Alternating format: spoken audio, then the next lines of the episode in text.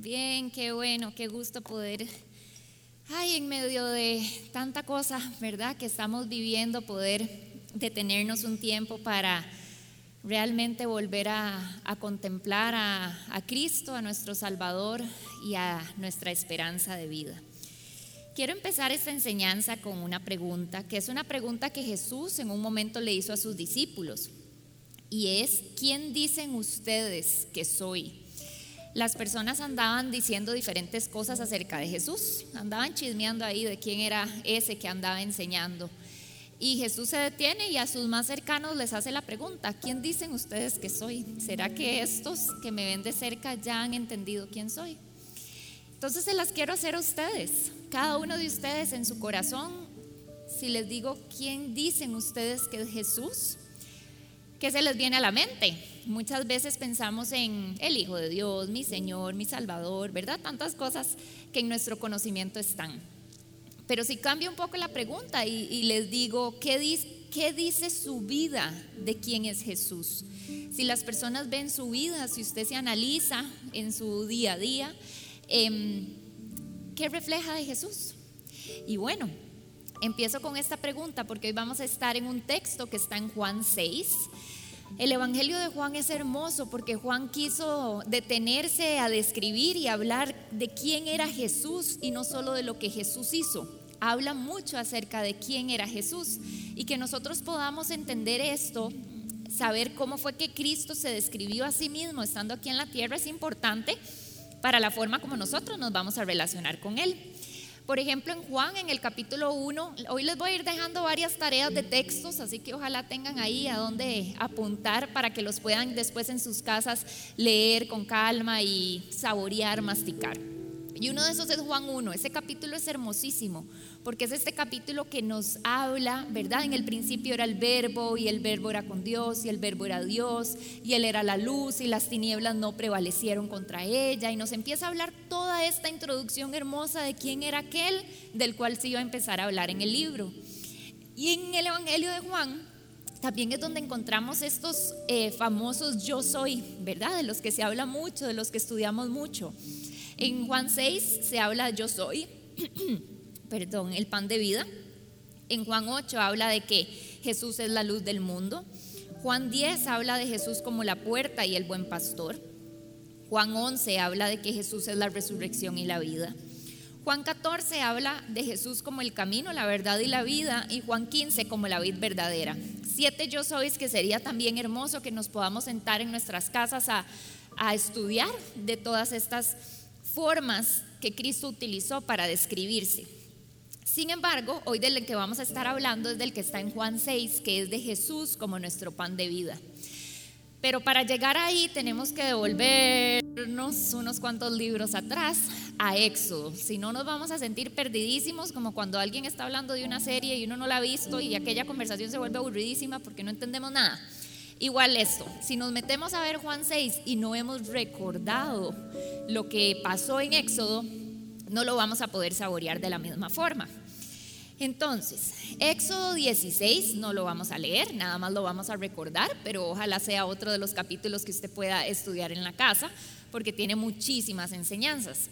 Aquí nos encontramos con el famoso pueblo de Israel, ya sabemos que Moisés había sido utilizado por Dios para liberarlos del faraón de Egipto y los empieza a llevar por este camino después de abrirles el mar y después de mostrarles todos estos milagros y señales sobrenaturales. Y empieza a hablar en Éxodo cómo el pueblo de Israel en su momento celebraba y cantaba y le daba gracias a Dios. Hasta que llegamos a Éxodo 16.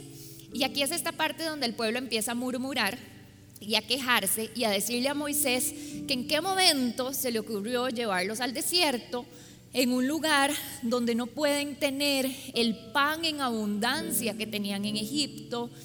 Empiezan a recordar y decir, ay sí, ¿te acordás cómo en Egipto comíamos carne por montones y teníamos el pan y ahí estábamos bien y nada nos faltaba?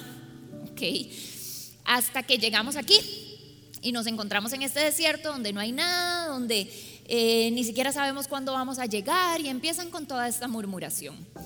Entonces dice la palabra que Dios escucha, ¿verdad? En la queja y le dice a Moisés, ok, Moisés, está bien, yo les voy a mandar comidita.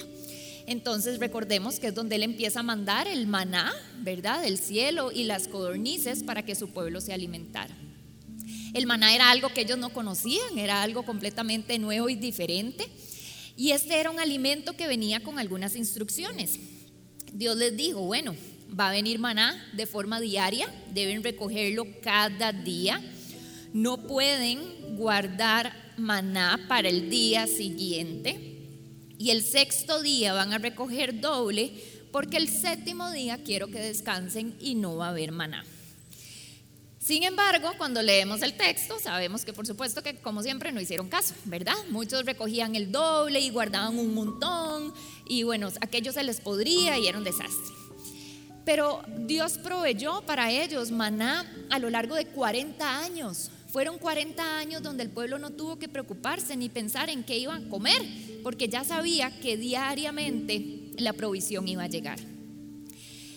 La provisión del maná era diaria, no semanal, ni mensual, ni etcétera, con este objetivo de que el pueblo pudiera desarrollar una confianza en aquel que había hablado, con que el pueblo pudiera realmente creer que si Dios había dicho que iba a mandar todos los días, era porque iba a mandar todos los días. Y si había dicho que el día séptimo no iba a mandar, era porque no iba a mandar. Y que pudieran ver realmente cómo la palabra de Dios era algo en lo que ellos podían afirmarse, creer y confiar. Y así es la enseñanza también para nosotros, ¿verdad? De confiar cómo el Señor va a venir trayendo esa porción y esa provisión que en nuestro día a día, tanto nuestra alma, nuestro cuerpo, nuestra mente, nuestro espíritu necesitan. Sin embargo, venía una lección aún mayor con el maná, que es algo que encontramos en Deuteronomio 8. Se los voy a leer yo. Deuteronomio 8.3 dice, le están hablando al pueblo de Israel, Él te humilló y te dejó tener hambre y te alimentó con el maná que tú no conocías, ni conocían tus padres. ¿Para qué? para hacerte entender que el hombre no solo vive de pan, sino que vive de todo lo que procede de la boca del Señor. Qué, hermoso, ¿se acuerdan que eso es lo que Jesús usa en la tentación en el, en el desierto, verdad? Cuando Satanás lo tienta a convertir las piedras en pan. No, no, es que no solo de pan vive el hombre, sino de todo lo que sale de la boca de Dios. Sea, era una enseñanza que el Señor le estaba dando a su pueblo de decirle, no pueden trabajar o no puede ser que la necesidad física sea lo más importante para ustedes. Se van a dar cuenta que lo que realmente los va a sustentar va a ser la palabra que sale de mi boca. Pero además de esta enseñanza hermosa, viene una lección todavía mayor, que es que desde esta historia, en Éxodo 16, la Biblia nos empieza a señalar que un día bajaría el pan de vida del cielo, que no solamente satisfacería nuestras necesidades físicas, sino que vendría a dar vida eterna. O sea, desde ese momento en Éxodo 16 podemos ver a Jesús. Ahí no se menciona a Jesús en ningún lado, ni lo vemos en ningún lado, pero es una forma como Dios usa para empezarle a decir a su pueblo, hoy los alimento con maná, pero aún así van a morir, ¿verdad? Pero llegará un día donde los voy a alimentar con el pan que viene del cielo, que va a ser un pan que los va a dar vida eterna. Y aquí abro un paréntesis. Qué importante que cuando leemos la palabra em, no nos perdamos, cuando leemos el Antiguo Testamento, no nos perdamos de encontrar a Jesús en esas historias, ¿verdad? Porque muchas veces en una historia como esta de Éxodo 16 nos quedamos en la enseñanza de cómo Dios es fiel, de cómo el Señor provee para nuestras necesidades, de cómo a pesar de que el pueblo fue desobediente, el Señor fue fiel a su promesa, de cómo Dios siempre da la porción justa, ¿verdad? Y todas estas enseñanzas lindísimas y reales. Pero muchas veces no pasamos a la parte más trascendental, que es a dónde encuentro a Jesús en esta historia. ¿Qué me está señalando esta historia acerca de la venida de Cristo? Porque recordemos que la Biblia se trata de Cristo y que toda la Biblia señala a Él. Así que lo invito que cuando usted estudie y lea el Antiguo Testamento no se pierda de la lección más importante que va a ser encontrar a Cristo en esa parte. Ahora sí, después de Éxodo 16 sigue toda la historia del pueblo de Israel Y venimos a Juan 6 muchísimos años después. Juan 6 es uno de los capítulos más largos del Nuevo Testamento, es un capítulo muy denso. Vamos a pasarle por encima a un pedazo, pero igual los invito, les estoy dejando demasiada tarea, a que ojalá lo puedan estudiar y leer en sus casas completo. Juan 6 em, nos encontramos nuevamente a personas que estaban hambrientas, así como en Éxodo 16.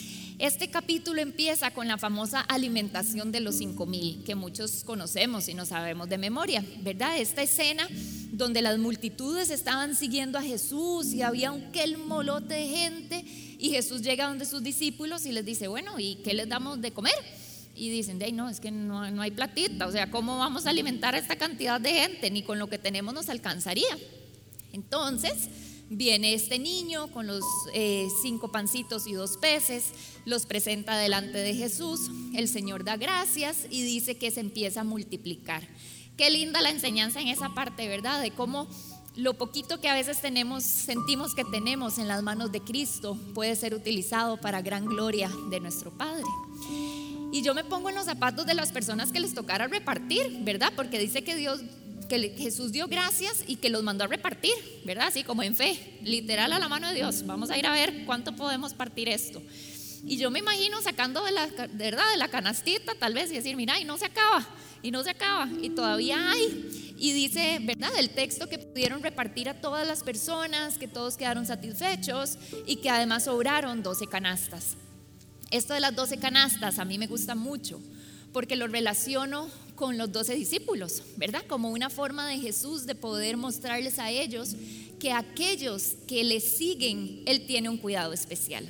¿verdad? Que no solo iban a estar saciados con lo que los demás iban a comer, sino que había un cuidado aún más especial y mayor para ellos. Una canastita de pan y de peces para cada uno.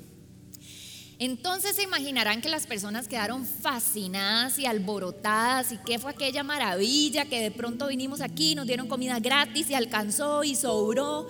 Entonces se empezó a armar un molote del que Jesús dijo, oh, oh, esto no fue para lo que yo vine. Entonces, ¿verdad? Jesús sabía cuándo tenía que huir por la izquierda. Y dice que era de noche y mandó a sus discípulos en una barca a cruzar el mar de Galilea y él les dijo, váyanse, yo ahorita llego, ahí los alcanzo. Y es el texto que sigue de cuando Jesús camina sobre el agua, ¿verdad? Que también lo conocemos. Resulta que entonces estos llegan al otro lado, Jesús y sus discípulos, y se levanta al día siguiente la multitud que había estado en lo de los panes y los peces. Y dice, ¿y estos qué se hicieron? Habían quedado con la expectativa, con las ganas, ¿verdad? De seguir escuchando, de seguir estando ahí donde estaba Jesús. Y dice, de no, se fueron, tenemos que ir a buscarlos, posiblemente están en el otro lado. Entonces dice que ya vamos a empezar a leer la Biblia. Llega em, donde está Jesús y le dicen, de maestro, ¿qué te hiciste? Te andamos buscando, ¿en qué momento cruzaste? Y Jesús no les contesta, sino que les empieza a decir lo siguiente. Vamos a leer Juan 6, del 26 al 35 y después vamos a seguir del 47 al 51.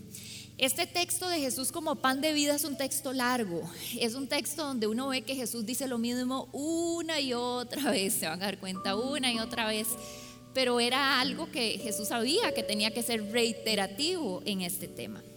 Dice el versículo 26 lo siguiente, ciertamente les aseguro, que ustedes me buscan, no porque han visto señales, sino porque comieron pan hasta llenarse. Trabajen, pero no por la comida que es perecedera, sino por la que permanece para vida eterna, la cual les dará el Hijo del Hombre. Sobre este ha puesto Dios, el Padre, su sello de aprobación.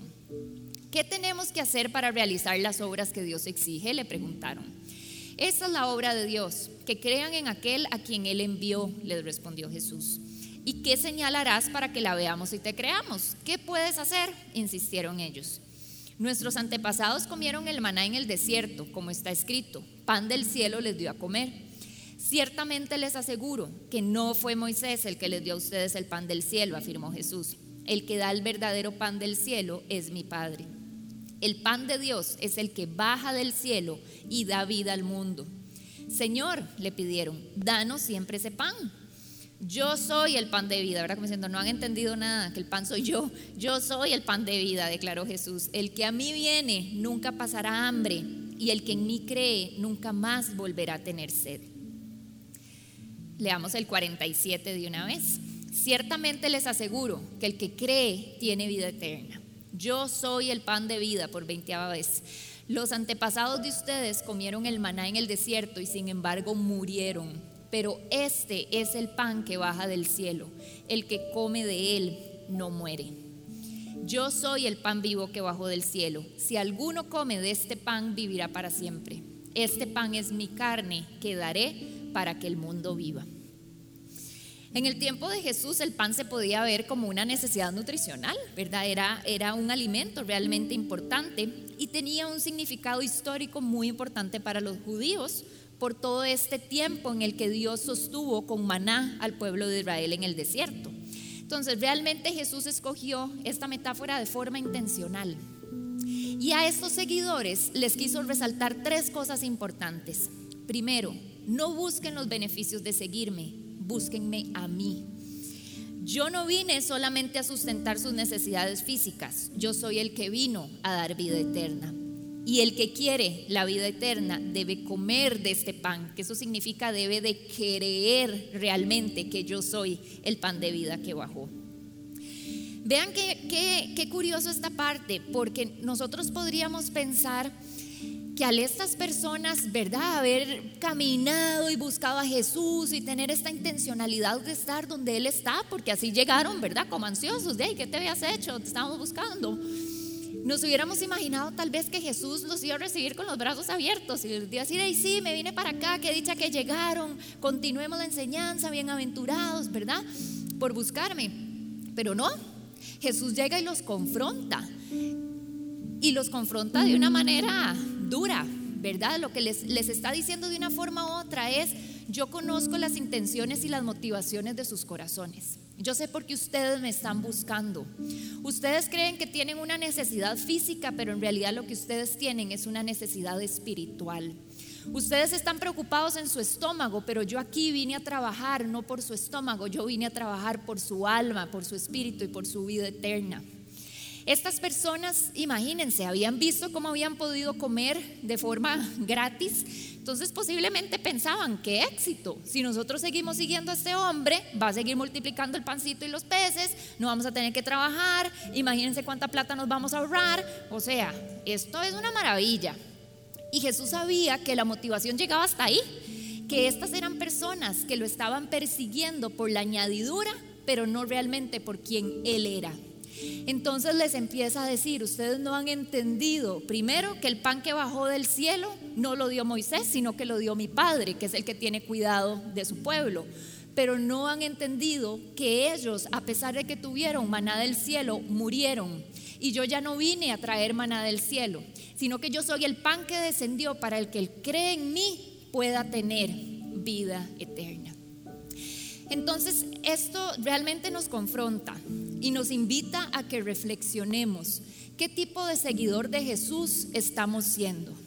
Porque aquí entre nosotros o allá afuera, ¿verdad? En la iglesia del Señor en general, podemos encontrar dos tipos de seguidor, o muchos, creo, pero bueno, en este tema podemos encontrar esa persona que realmente lo único que le interesa es la, lo que Jesús, lo que Dios pueda contestar y hacer para su vida.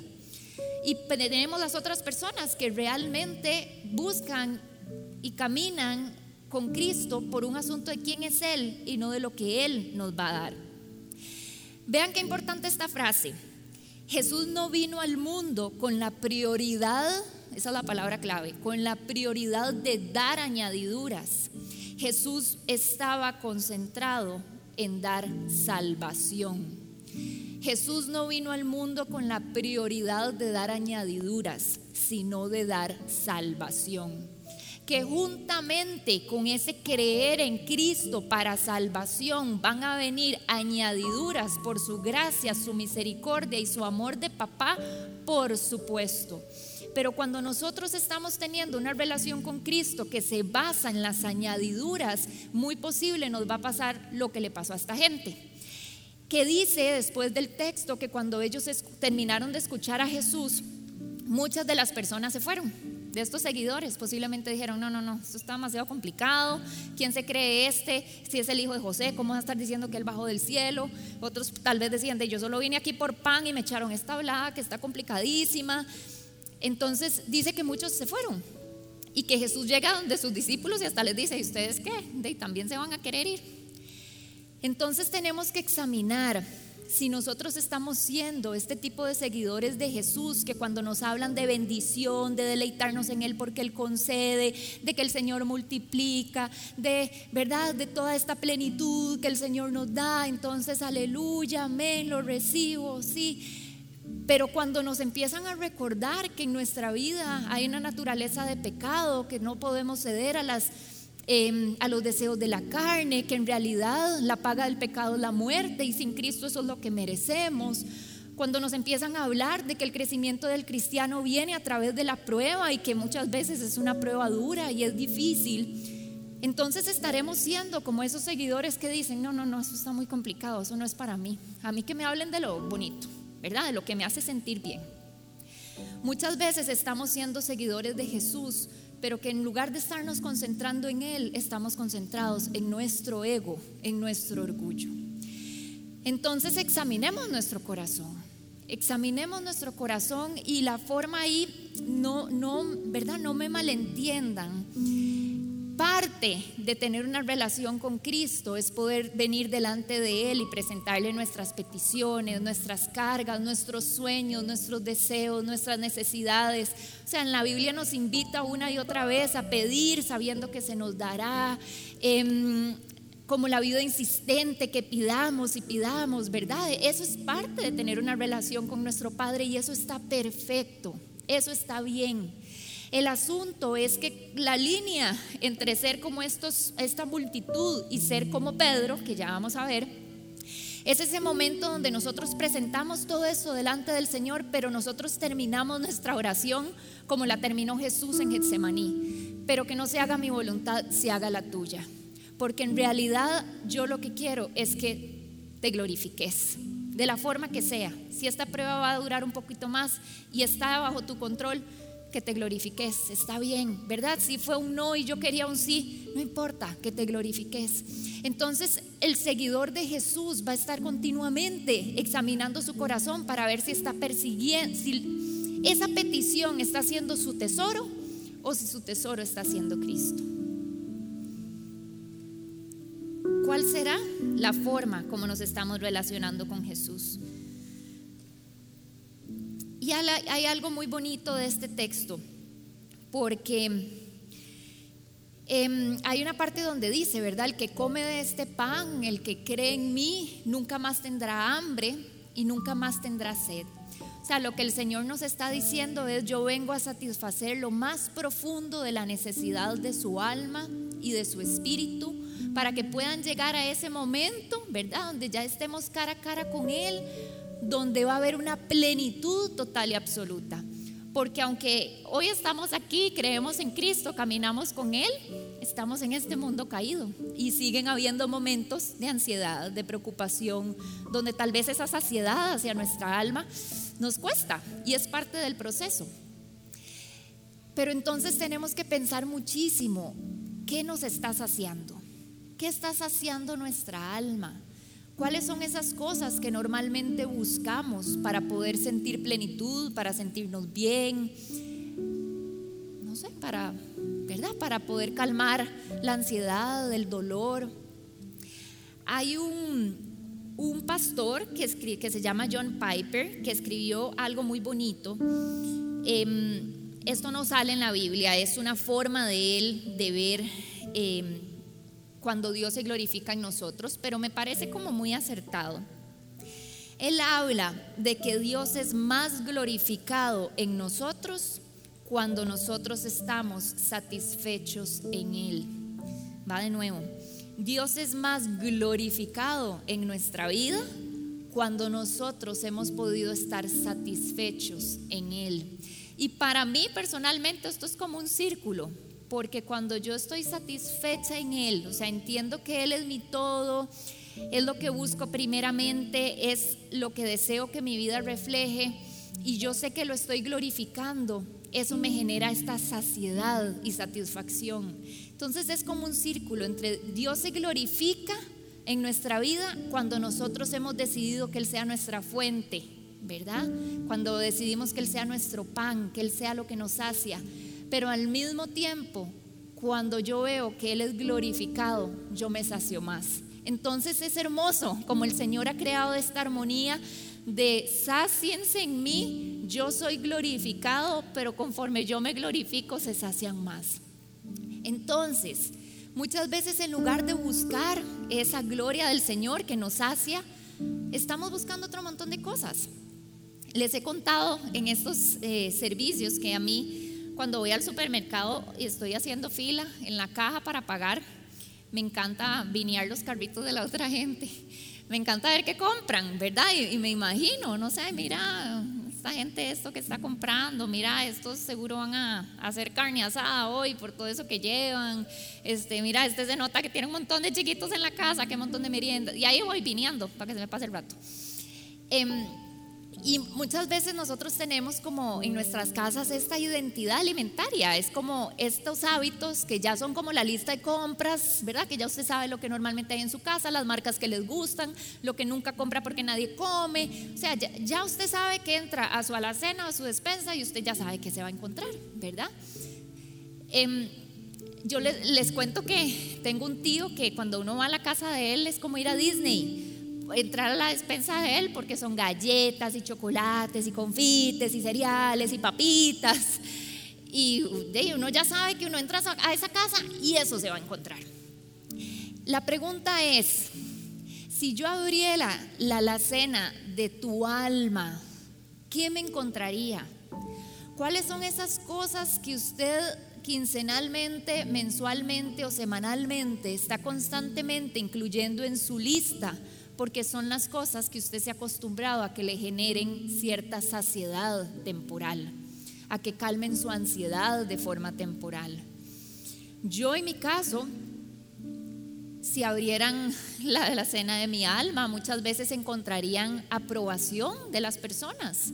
Yo he tenido que trabajar mucho en, en buscar la aprobación del Señor y no la aprobación de los demás, pero hay momentos donde donde estoy sedienta y lo que voy a correr a abrir es aprobación de otros. Otros momentos ha tenido que estar ahí, ¿verdad? Hubiera abierto y me hubiera encontrado el trabajo, el producir, producir, para tal vez no pensar, no sentir mucho, ¿verdad? Pero que eso me genere una cierta satisfacción. Muchos saben y conocen que mi vida en un área, en un, un tiempo importante estuvo el tema de la comida, ¿verdad? Yo comía con una búsqueda de también tal vez apagar, apaciguar ciertas emociones o, porque sentía cosas que ni siquiera sabía qué era lo que sentía, entonces en el no poder expresar una emoción o, etcétera, terminaba comiendo. El ejercicio, etcétera. Podría contarles todo el día de las cosas que han sido parte de la despensa de mi alma. ¿Cuáles son las suyas? ¿Qué me podría contar usted a mí? De esas cosas que normalmente compra, adquiere y busca. Y a veces ya han sido tan parte de nuestra lista del súper que ni siquiera nos hemos dado cuenta. Que en realidad no estamos dejando que lo que sale de la boca de Dios sea lo que nos satisfaga, sino otro montón de cosas adicionales. Y ahí es donde continuamente estamos teniendo sed y volvemos a tener sed y vivimos tal vez como en una constante insatisfacción. Entonces, los invito a que en su tiempo con el Señor puedan eh, presentarle esto y decirle, Señor, si hay cosas con las que estoy saciando mi alma que no es con vos, ¿verdad? Mostrámelo. Y el Espíritu Santo nos va enseñando. Y si usted es consciente de que está pasando en un momento donde se siente seco por dentro, donde tiene hambre y tal vez ha estado tratando de buscar esa plenitud en un montón de cosas, lo invito a que anote estos versículos que vamos a leer y continuamente se los esté recordando. Salmo 63.5 dice lo siguiente. A ver si me lo ponen. No está por ahí, sino yo lo voy leyendo. Salmo 63.5 dice, tú me satisfaces más que un suculento banquete, te alabaré con cánticos de alegría. Qué, qué, ricos son esos momentos donde uno se sienta a comer y tal vez en una conversación bonita, ¿verdad? Y termina de comer y dice, ay, qué rico comimos, qué lindo rato. E, e, esa es la saciedad que yo me imagino cuando aquí habla, me satisfaces más, más que un suculento banquete. Eso es lo que hace la presencia de Dios en nuestra vida. El Salmo 107.9 dice, Él apaga la sed del sediento y sacia con lo mejor al hambriento. No dice sacia ahí con los obrillos, ¿verdad? O ahí sacia con eh, de cualquier cosilla. No, Él dice que Él nos sacia con lo mejor, porque lo mejor es Cristo. Y eso es lo que Él ha mandado como pan de vida para satisfacer nuestra alma. Y por último, Isaías 58, 11 y 12 dice, pongan atención porque este es hermosísimo. Jehová te pastoreará siempre siempre, no a veces, no cuando solo te portas bien, no cuando Él tenga ganas. O sea, aquí hay una promesa para su vida. Usted tiene un pastor siempre que cuida de usted, que lo guía, que lo dirige, que lo protege. En este momento Él es su pastor, en medio de su circunstancia, Él está con usted. Dice, en las sequías saciará tu alma. Si usted está pasando por un momento donde se siente seco por dentro, aquí dice que Él va a saciar tu alma. No dice que va a cambiar tu circunstancia ya, pero dice que Él va a saciarte, que en medio de Él va a dar a tu alma, a tu espíritu, lo que necesita para poder recorrer esa etapa. Y dará vigor a tus huesos. Él te va a fortalecer para los que tal vez sienten que ya no tienen fuerzas, que están cansados, que ya no pueden más. Aquí hay una promesa que dice que Él va a fortalecer tus huesos. Él nos pastorea, Él nos sacia y Él nos fortalece. Qué belleza. Entonces, dejemos que la palabra de Dios sea realmente lo que está en esta despensa de nuestra alma. Que eso sea lo que realmente comemos, saboreamos y disfrutamos. Y no significa que entonces voy a vivir en una ya eterna plenitud y siempre voy a estar bien y nunca, ¿verdad? No. Estamos aquí, somos humanos, va a venir ansiedad, va a venir preocupación, va a venir temor, va a venir duda. Lo que quiere decir que yo me sacio con el pan de vida es que en medio de esos momentos yo ya sé a dónde tengo que correr. Yo ya sé qué es lo que tengo que alimentar mi alma para poderle decir, alma mía, podés estar tranquila porque Él nos satisface como un suculento banquete. Eso es lo que significa poder correr al pan de vida. Y para terminar, como les contaba ahora, cuando, cuando Jesús termina de enseñar, muchas personas se van y Él llega y les pregunta a sus discípulos, ¿y ustedes qué? ¿Se van? ¿Se quedan? Y aquí el famoso Pedro a veces tan volado y a veces tan acertado, responde que yo digo que ganó, no podría haber contestado mejor.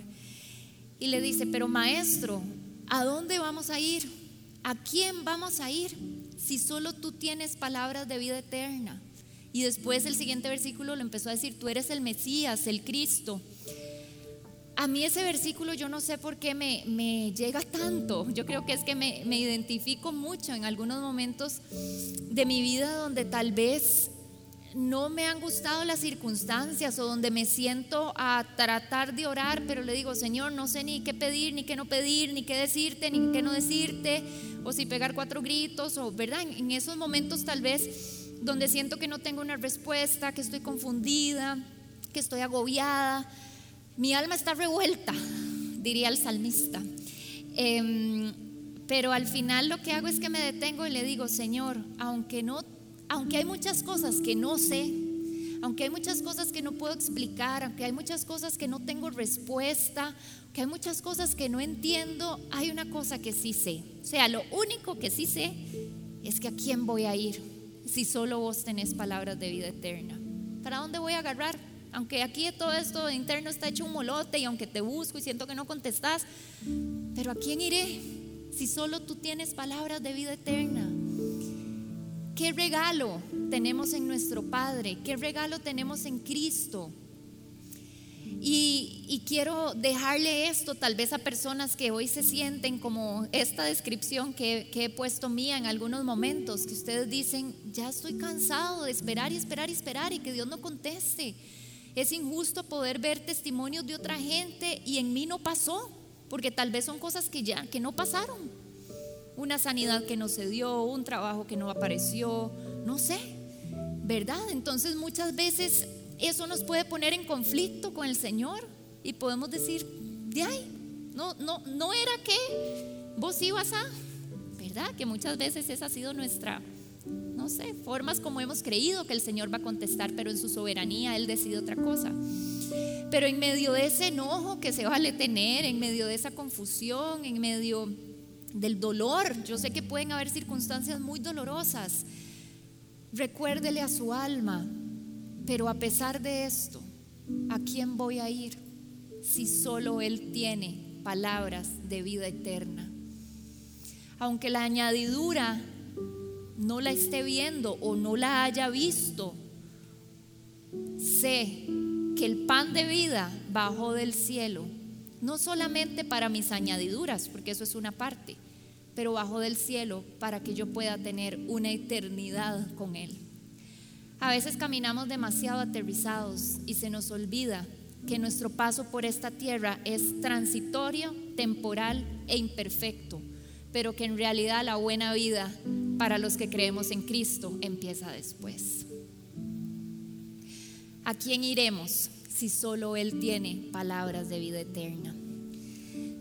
Y hoy quiero hablar para terminar a todas aquellas personas que en medio de estas situaciones tan, tan difícil que estamos viviendo, no dudo que muchos pueden estar pasando por momentos de una ansiedad y preocupación importante a nivel económico, a nivel laboral, ¿verdad? Que tal vez con esta semana de cierres muchos de ustedes se puedan estar viendo afectados de forma importante. Yo hoy le quiero recordar que el Señor cuida de usted. En Mateo, cuando nosotros leemos este versículo hermoso que dice, busquen primeramente el reino de Dios y su justicia y todo va a venir añadido, la palabra dice, todas estas cosas van a venir añadidas. Y cuando leemos para arriba, porque muchas veces nos quedamos solo en el versículo, de lo que Jesús venía hablando era de la comida y el vestido. Es una promesa que usted tiene en Cristo que si usted sigue buscando primeramente el reino de Dios, aún en medio de estas cosas van a venir añadidas. Nada le va a faltar, ni a usted ni a su familia. Porque así como Dios prometió maná todos los días durante 40 años y no faltó ni un solo día, dice que no sobraba ni faltaba, aparecía la porción justa para cada persona que usted hoy se pueda ir de este lugar confiando en que así como Dios proveyó para su pueblo en aquel tiempo, Él va a proveer para usted. Que podamos descansar en la soberanía y en el cuidado de nuestro papá. Lo invito a cerrar sus ojos. Vamos a, a poner ahí nuestra vida delante del Señor.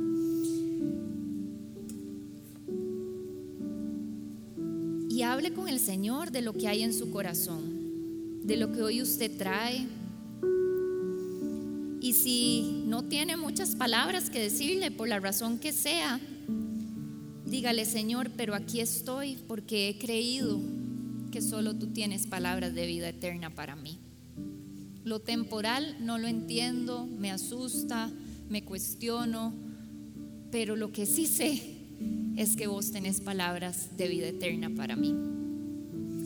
Yo le invito a que ahí delante del Señor examine su corazón para ver si será que has venido poniendo tu tesoro en la añadidura y no en Cristo. Y si ha sido así, nada, lo presentás delante del Señor. Padre, perdón porque te he venido persiguiendo por tus bendiciones y no necesariamente por quien vos sos y porque vos sos digno de. Y presente su corazón delante del Señor para que Él pueda trabajar con aquellas cosas que usted ha decidido que sean las que sacian su alma. Y dígale, Espíritu Santo, enséñame a que el pan de vida sea lo que trae saciedad en medio de ese tiempo. Señor, gracias por tu presencia en esta mañana. Gracias, Padre, por como decía al principio, porque en medio de lo convulso de las circunstancias en las que estamos, Señor, podemos hacer una pausa para volver a concentrarnos en lo eterno, para volver a concentrarnos en ti, en tu amor, en tu perfección, en tu fidelidad. Señor, yo quiero orar en esta mañana por cada una de las personas que está aquí y por cada una de las personas que nos está viendo para que tu Espíritu Santo traiga la porción justa que su alma, su espíritu, su mente y aún sus cuerpos necesitan. Señor, tú conoces el clamor de sus corazones. Yo sé que hay clamores tan, tan grandes, tan duros, que tal vez ya ni siquiera les salen palabras.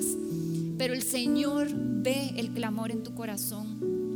Padre, yo te quiero pedir que a esas personas tú les traigas la porción de paz, de descanso y la respuesta que tú sabes que su alma, Señor, necesita en ti.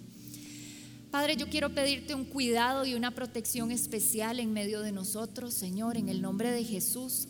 Y que podamos ser una iglesia que cuando está allá afuera y otras personas ven nuestra vida, puedan ver a un Cristo, Señor, lleno de gracia y verdad, como dice Juan.